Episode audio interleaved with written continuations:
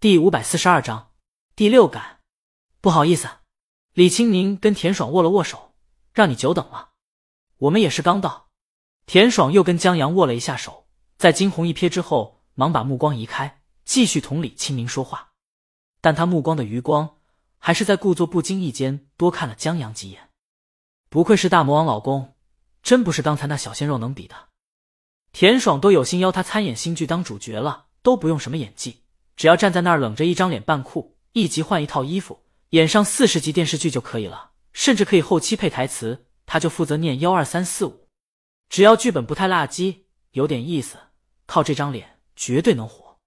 要是一步不火，就再来一步，迟早他的颜粉能把他整成流量明星。然而，田爽也就心里想一下。他们相互认识一下后，去往餐厅，在落座前。李青宁让江阳去洗一下手，跑了一身汗。好，江阳去了。在落座时，在唐鑫带动下，李青宁他们已经聊起来。江阳对他们聊的内容不太感兴趣，正打算当一个吉祥物，在脑海里想一些东西时候，忽看到田爽旁边的小姑娘在悄悄玩手机。这小姑娘都玩手机了，她玩也很合理吧？反正他跟唐鑫他们也无话可聊。他就是陪老婆过来蹭饭的，干坐着还不如玩游戏呢。于是，他也把手机拿出来玩。田爽也看到女儿在玩手机了，他本来觉得挺不礼貌的，想要不动声色的提醒一下，给他一个严厉的眼神，让他收敛一点。谁知道他手刚拍下去，江阳直接拿出手机，光明正大玩起来。田爽这一拍吓他女儿一跳，他就要收起手机，忽看到江阳在玩。就用目光朝母亲目指江阳，似乎在说他也玩呢。田爽，他瞥了江阳一眼，又看了看李青宁，大魔王都没觉得有什么不妥，他自然不好说什么，就是感觉怎么真诚带孩子的朋友间聚会了。他女儿见田爽拿他没什么办法，也光明正大玩起来，一直到菜上齐了，大家要动筷子了，江阳和小女孩才放下手机。田爽让女儿坐直了身子。拿好筷子，这边江阳拿过面皮，卷了烤鸭之后递给李青明。李青明夹了一筷子蔬菜让江阳吃。这家店的蔬菜挺不错的，让不喜欢吃蔬菜的人也喜欢。江阳在卷之余，就那么拿着筷子吃碟夹过来的菜。小女孩看看他们，尤其江阳拿筷子的样子，再看看他自己，究竟谁才是个孩子啊？饭后，几个人坐了一会儿，江阳又拿起了手机。还不是他的手机，他的手机没电了，他要过他老婆的手机继续玩起来，这让田爽有些郁闷。他本来准备了不少话来跟江阳沟通的，就跟他问小鲜肉问题的目的一样，打算从江阳为什么想把这本书影视化。现在看来全做无用功了，江阳压根就不管这事儿，行和不行全在李青宁一句话。歇了一会儿以后，几个人起身去打高尔夫，俱乐部里有高尔夫商店。卖高尔夫服装、出租球杆和鞋等等。李青宁一路走过去，帮江阳挑了一套衣服买下来。至于江阳，他跟着李青宁去过比这更高档的地方，但的确是头次打高尔夫，他什么都不知道，任李青宁安排就是了。不过，当江阳握住高尔夫球杆的时候，觉得太顺手了，强烈建议买回去一根打狗特趁手。李青宁没理他。江阳就是在小区树林里见到一根顺手的树枝，都想着带回家去。他们踏上了草坪。江阳没打过高尔夫，旁边的女球童本来想帮忙纠正一下江阳的站位、握杆和姿势的，刚上前一步，李青宁走过去：“我来吧。”他帮江阳挑了一根合适的球杆，又帮江阳稍微纠正了一下，然后就让江阳自己玩去了，能把球打出去就行了。新手难道还准备一杆进洞？先帝创业未半，中道崩殂呢。李青宁同唐鑫他们在后面慢慢聊，江阳在前面玩。他刚把球摆好，旁边也放下一个球。田爽的女儿摆正姿势，把球帅气打出去。江阳可以呀，小姑娘觉得还好吧？姿势帅有什么用？她参加过京都中小学生高尔夫比赛，什么成绩都没拿到。至于这姿势，还是她妈妈在旁边监督。又请了教练手把手教的，那段日子，小姑娘想起来就烦，感觉他妈把她奔着职业选手培养的。唉，小姑娘正这么想，忽听江阳叹口气：“真羡慕你们啊！他像小姑娘这么大时，别说握杆了，杆都没亲眼见过。踢个足球都是在塑料草坪上疯跑。他原本的人生路应该就是上个普通高中，上个普通大学，然后再到一个不属于自己的城市当螺丝钉，娶一个不知道什么样子，但大概是门当户对类型的老婆，培养下一代当留守儿童，长大后继续当螺丝钉。”江阳扭头看一眼李清明，还是软饭香啊。所以，江阳，你知道我老婆是谁吗？小姑娘点头。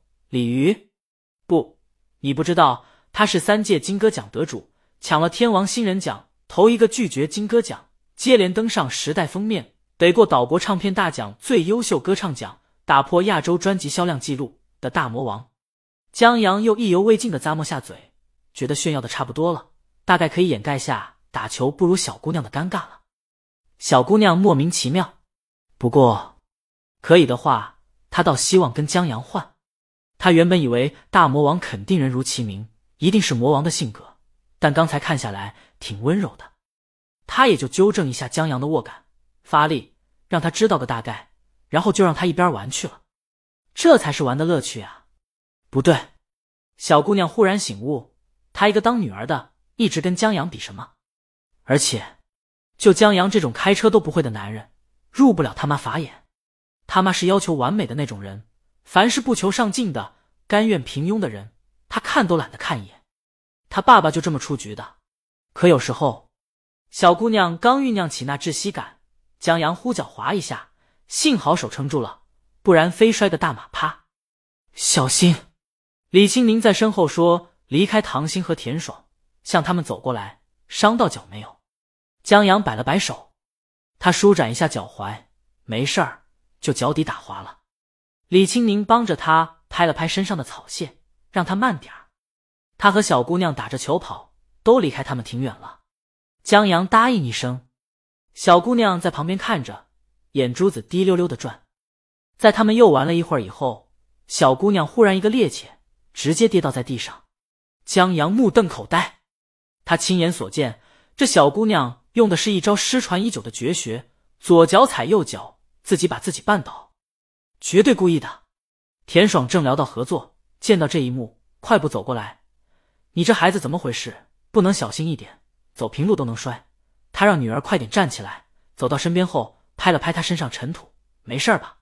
不等小姑娘回答，田爽又说：“疼也是活该，让你走路不看路。”小姑娘摇头表示没事。心想，他求证到了，看看，这就是爱和不爱的区别。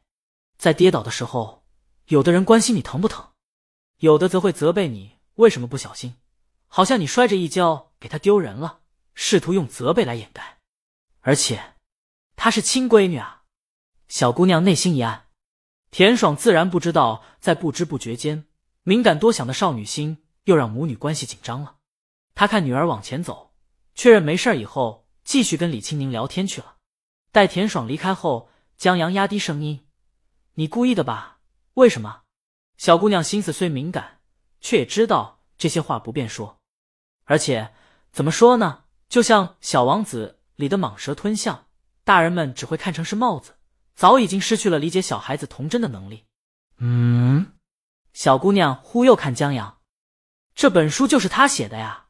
小姑娘忽然就明白。江阳和李青明相处为什么那么令人舒坦了？即便如此，小姑娘也没说承认他故意跌倒的。她说：“谁会故意跌倒？我刚才见鬼了一样，让人抓了一下，糊里糊涂就绊倒了。”江阳信他的邪，这话听起来就像在污蔑他。附近就咱俩，难道我抓的你？小姑娘，既然是鬼了，肯定看不见。小姑娘本来以为江阳接下来是不屑一顾。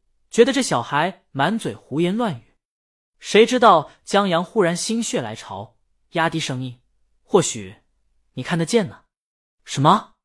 小姑娘惊讶的看着他。江阳轻轻一笑：“我就是鬼。”小姑娘信他个鬼，他编个谎话而已。他还真玩起来了。别不信。江阳说：“就跟电影里演的一样，我是经历过生死的，而你又正好是那个看得见鬼的小孩。现在只有你看得见我。小姑娘问他什么电影？江阳想了想，一拍脑门，他把两个世界的电影记混了。不好意思，我还没拍出来。小姑娘就佩服江阳，不愧是江阳，故事张口就来，还能无形之中装一下。不过，小姑娘还记得李清明对江阳的关心，你老婆也看得见你。江阳点了点头。哦，对。他顿了顿，我还有一部电影没拍出来。小姑娘服气。江阳拿出手机，把记起来的东西写下来。灵异第六感。